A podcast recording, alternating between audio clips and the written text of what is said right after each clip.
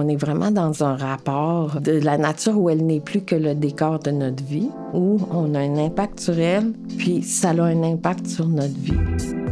Quelle place la nature prend-elle dans nos vies et quels impacts avons-nous sur elle? Les artistes et les commissaires de l'édition 2022 de la Triennale banlieue se sont posés ces questions dans le cadre de cette grande manifestation d'art actuel. L'exposition organisée par la salle Alfred Pellan de la Maison des Arts de Laval sera présentée sous le thème Interrègne. Pour la deuxième saison de Laval en trois temps, on plonge au cœur de l'événement avec ses créateurs et ses créatrices au cours de trois épisodes abordant chacun un thème vecteur de créativité et d'identité, le territoire, la communauté et l'histoire.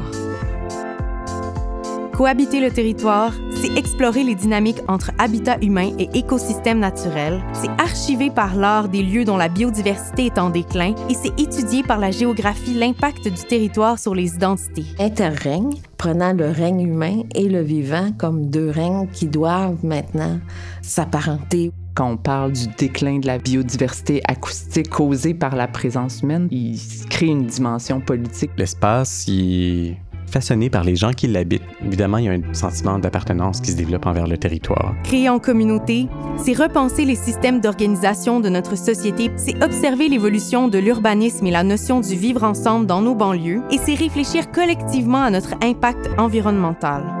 C'est un peu ça qui m'intéresse, d'aller contre la logique de quantification qui domine un peu la planète et l'économie, puis la manière qu'on vit nos vies, puis de dire, ben voilà, vous en pensez quoi finalement? La façon de développer les rues, l'urbanisme, en fait, peut permettre du voisinage ou favoriser euh, les liens entre les personnes. Si on était seul puis on pollue, c'est pas grave, ça c'est derrière nous, ça se passe. Mais vu qu'on n'est pas seul, en fait, les gens ils peuvent nous aider à se rendre compte de ce qu'on fait. Là. Poursuivre l'histoire, c'est prendre conscience de ses racines par la métaphore de la pomme de terre. C'est aller au-delà des savoirs scientifiques et c'est s'inspirer de la terre pour rendre hommage au patrimoine agricole de Laval grâce au témoignage, on va pouvoir montrer ce qui est sous la terre. On va pouvoir découvrir les différentes définitions. Pour quelqu'un, ça va être les grands-parents, le lieu physique.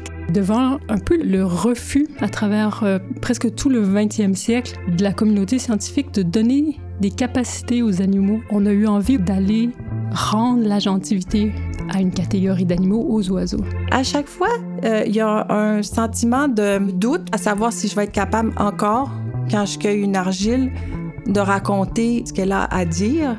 Tout ça et plus encore dans cette deuxième saison de Laval en trois temps.